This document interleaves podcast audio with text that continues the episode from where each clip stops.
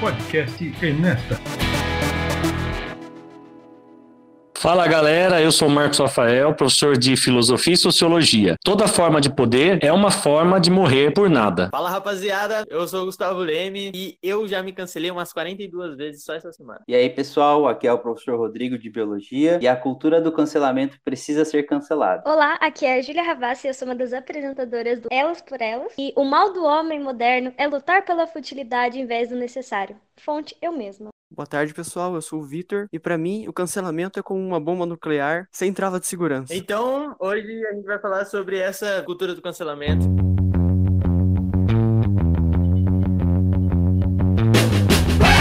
Uma coisa bem recente, né? E eu acho que é muito de rede social também, né? Eu tenho essa impressão. Mas é muito recente que surgiu esse nome, né? Porque o pessoal já cancela há muito tempo para pensar. É, eu acho que na proporção, se a gente pensar, né? É, na verdade a gente tá falando de cancelamento em massa, né? Por isso que cultura de cancelamento, né? É que ficou algo bem popular, né? Tipo, antigamente você só via esses movimentos de cancelamento quando era um influencer grande, alguém assim famoso, e aí as pessoas iam lá, cancelavam ele, ele perdia relevância, mas não tinha o termo cancelar. Depois que esse termo foi criado, cancelar virou uma coisa meio que comum, sabe? Eu posso cancelar vocês, vocês podem me cancelar se vocês quiserem, uma coisa bem banal, né? E é uma linguagem meio memística, né? Vamos pensar assim, porque cancelar, o sentido da palavra cancelar é meio que, sei lá, de um pouco de deboche, assim, né? Mas eu acho que de tanto ser normal, entre aspas, assim, de tanto que aconteceu muitas vezes, eu acho que já virou meio que meme, entendeu? É. Tipo, qualquer pessoa, por qualquer coisa, pode ser cancelada, sabe?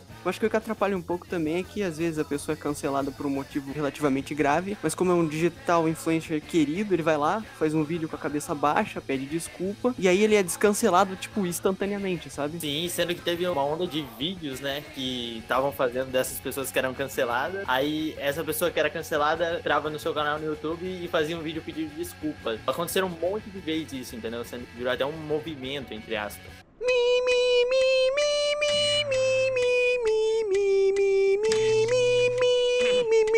Eu vou fazer a advogada do diabo, porque assim, eu acho, Ih, tá, ó, ó.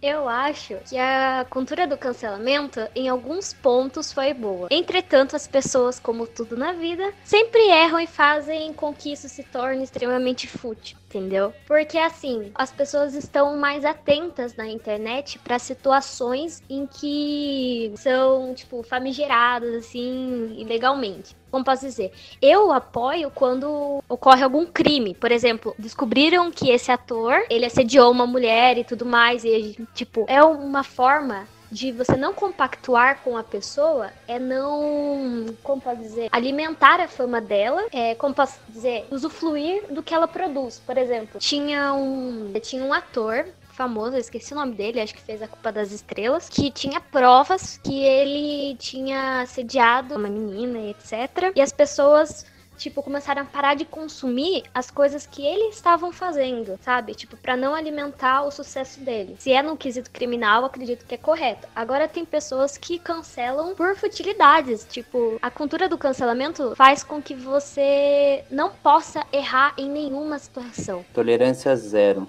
E isso é horrível, porque todas as pessoas erram, né? É, a cultura do cancelamento, ela faz um negócio assim muito cruel com as pessoas, né? Ela obriga você a ser coerente a sua vida inteira. Então vamos supor que hoje em dia eu sou um digital influencer e tudo mais e tenho o meu negócio. A minha vida pode ser arruinada por uma coisa que eu postei há, tipo, 10 anos atrás, quando eu tava no ensino médio ainda, sabe? Foi igual aconteceu com o James Gunn esses tempo atrás. É, mas eu vou fazer o advogado do diabo também junto com a Ju. Pelo que eu tava observando, assim, né, das falas de vocês e aquilo que a gente tem visto pela própria rede social, né, e os noticiários. Na real, essa cultura do cancelamento, ela também tem um quê de militância, né? O pessoal diz que ela surgiu lá por 2017 com esse nome por conta da massificação do cancelamento em protesto, por exemplo, a questões muito sérias. Por exemplo, a questão do abuso sexual praticado por pessoas famosas que se escondem atrás dessa capa da famosidade, de estar famoso, né? Não demonstram para as pessoas o lado criminoso que elas têm. Tem o lado da militância, mas como a Ju falou muito bem, né? Tudo na vida tem dessa, né? Então hoje se cancela uma pessoa por qualquer coisa, por uma discordância política, por uma discordância ideológica, por discordância religiosa, às vezes uma discussãozinha boba arroba de bar, de esquina, o pessoal tá se cancelando, né, de alguma forma. Né? E eu acho que é isso que precisa ser revisto.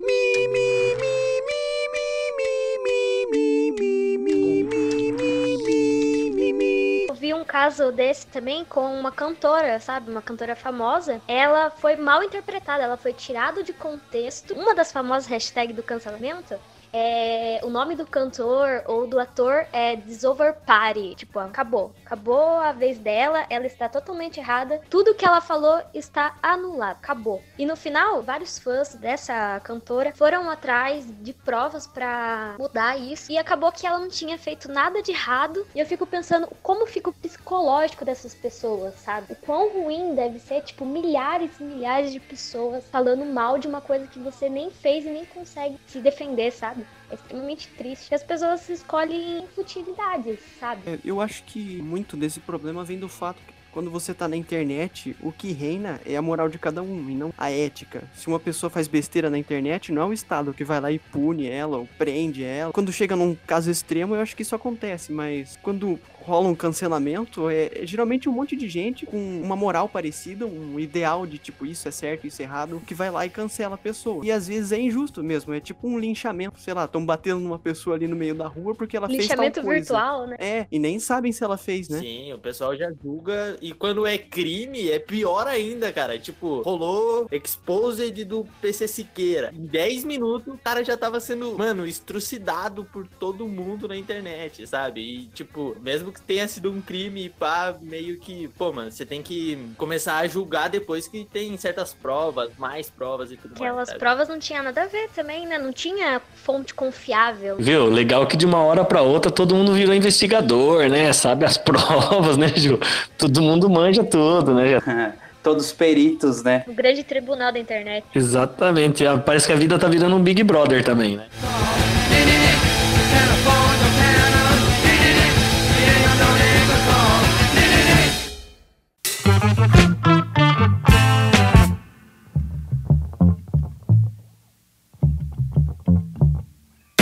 A gente tava falando da cultura do cancelamento, né? E eu acho que com isso vem a figura de um fiscal, né? Porque sempre tem alguém, parece que tá a todo momento observando. E se você pisar fora um pouquinho da linha, você corre o risco de ser cancelado. É claro que também tem o ponto positivo que vocês destacaram, né? Mas é difícil dar poder pro ser humano. Sim, cara, hoje qualquer negocinho que possa ser mal interpretado é motivo pra cancelar, entendeu? Hoje o ser humano que tá disposto na internet, ele não tem mais o perdão de tá errado, entendeu? É bem claro também que as pessoas têm o clássico síndrome do pequeno poder, né? Você dá o pequeno poder a uma pessoa e você vai ver quem realmente elas são. Sim. Porque as pessoas acreditam assim que, ai, eu vou encontrar algum podre, vou- ou vou mentir sobre isso. E olha, eu descartei você, eu cancelei você. Às vezes ela nem é pela moral, boa justiça, né? Como era pra ser usado. Não, é usado pra favorecer o próprio ego da pessoa. É, eu acho que tem três pontos aí muito importantes. Tem essa questão do caráter, do mesmo jeito que tem essa coisa aí da exigência de que o caráter seja perfeito. Também tem a questão do caráter ou não caráter daquelas pessoas que divulgam informações falsas, que daí já é um outro programa, né? Fake news. Tem a questão da militância, que eu acho que é muito legítimo, já falei. Mas também tem a questão ideológica, né? Tem muita gente, desde grupos religiosos, políticos e até grupos assim alternativos que não tem nada a ver nem com política e com religião, que procuram, vamos dizer assim, formatar a conduta das pessoas de tal forma que as pessoas não consigam mesmo se mover, né? Elas ficam algemadas dentro de parâmetros que, por conta da ideologia, se tornam a verdade absoluta, né? Isso é muito complicado.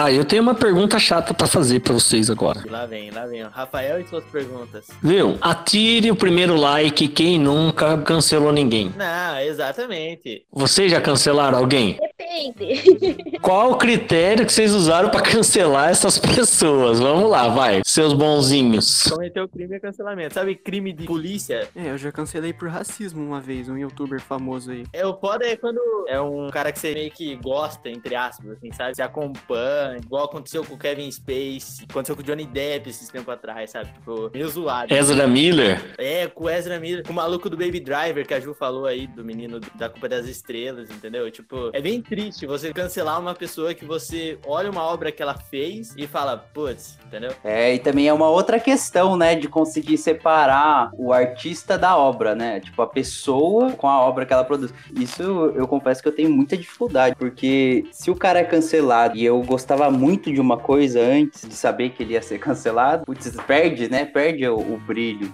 sei lá. Eu acho assim, né? Tem que ter um critério. Porque assim, não é porque você gosta de uma coisa que você não pode criticar e conversar sobre ela, né? Porque tudo que tá na mídia, em exposição, tem defeitos, eu acho. Ah, sim. Exatamente. Sim. E quando é obra, entendeu? Tipo, na maioria É. das vezes, quando é um ator ali, o ator é um personagem. Então, de certa maneira, você gosta do personagem ao invés do ator, em certas relações. Tipo, Ah, não, sim. Quando tá em relação a ator, beleza. Agora eu digo assim, em relação a diretor, o cara que produziu as coisas, entendeu? Por exemplo, um Autora de Harry Potter. Jack Rowling. Ela mesma. Sim, então, é. Ela foi cancelada por ter vários ataques transfóbicos. E foi muito triste pro pessoal que acompanha, né, a obra, né, que gosta muito. É E uma fica decepção, tipo, nossa, né? como é que a pessoa que eu considero como ídolo fez uma coisa dessa? A gente coloca as pessoas em um patamar em que às vezes elas não estão, né? Porque todo mundo é humano, erra. É, e o mais triste é que alguém defende, né? É, esse que é o pior, né? Eu vou dizer um negócio pra vocês, gente. Eu acho que o mal mesmo não tá no outro, na verdade, tá na gente nesse sentido. Porque afinal de contas, somos nós que não temos a maturidade de separar uma coisa da outra, de separar a obra do autor da obra. E essa é uma questão com a qual a gente tem um problema muito grande por conta das ideologias que nos ensinaram, e essas ideologias elas não são essas que a gente tá falando por aí, né? De direita, esquerda, né? Nada disso. As ideologias que a gente cresce com elas, parece que a gente foi tão educado, tá tão forte isso na gente, que a gente não consegue separar o fato de que uma pessoa possa falar uma coisa errada, por exemplo. A gente não consegue separar, porque a gente tem aquela ideologia que o Vitor mencionou muito bem, de que todo mundo tem que ser perfeito, todo mundo tem que ser santo, todo mundo tem que ser incorruptível, né? E ninguém é. Esse é o negócio. É desumano você fazer um negócio desse, né? Colocar um peso sobre as pessoas que elas não podem suportar.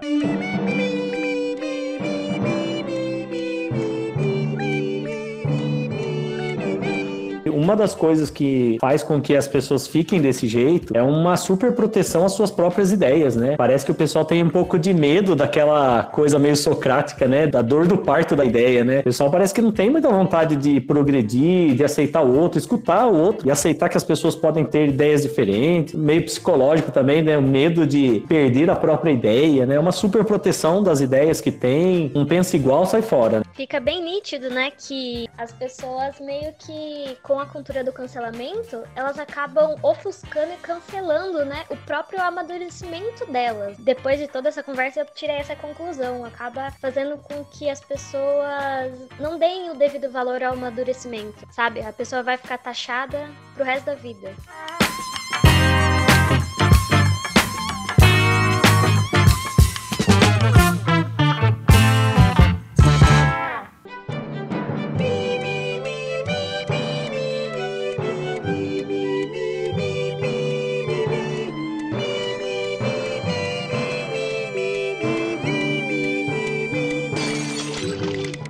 Respondeu, gente. Quem vocês já cancelaram? Conta aí, vai. Então, depende, você quer virtual ou pessoalmente?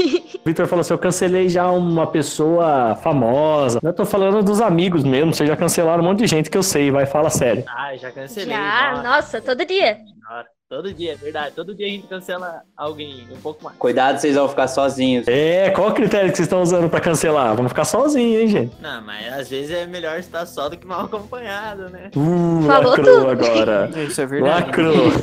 Apelou. Ó, eu só cancelo amigavelmente, entendeu? Eu cancelo, falo pra pessoa, mas continuo com ela. Busco o amadurecimento dela. Você cancela as atitudes dela. Sim, as atitudes, não ela, não a pessoa. Mas aposto que vocês, professores, já cancelaram um monte de aluno, hein? Rafa me cancela todo dia. Eu? Tenho certeza. Nem tô sabendo. Né, Viu? Meu Facebook já faz isso sozinho com as pessoas que ele não quer. É assim, ó, se escrever três letrinhas, o, o Google dele já cancela. Não, não pode. Se tiver Ravaz, pronto, acabou, já não tá.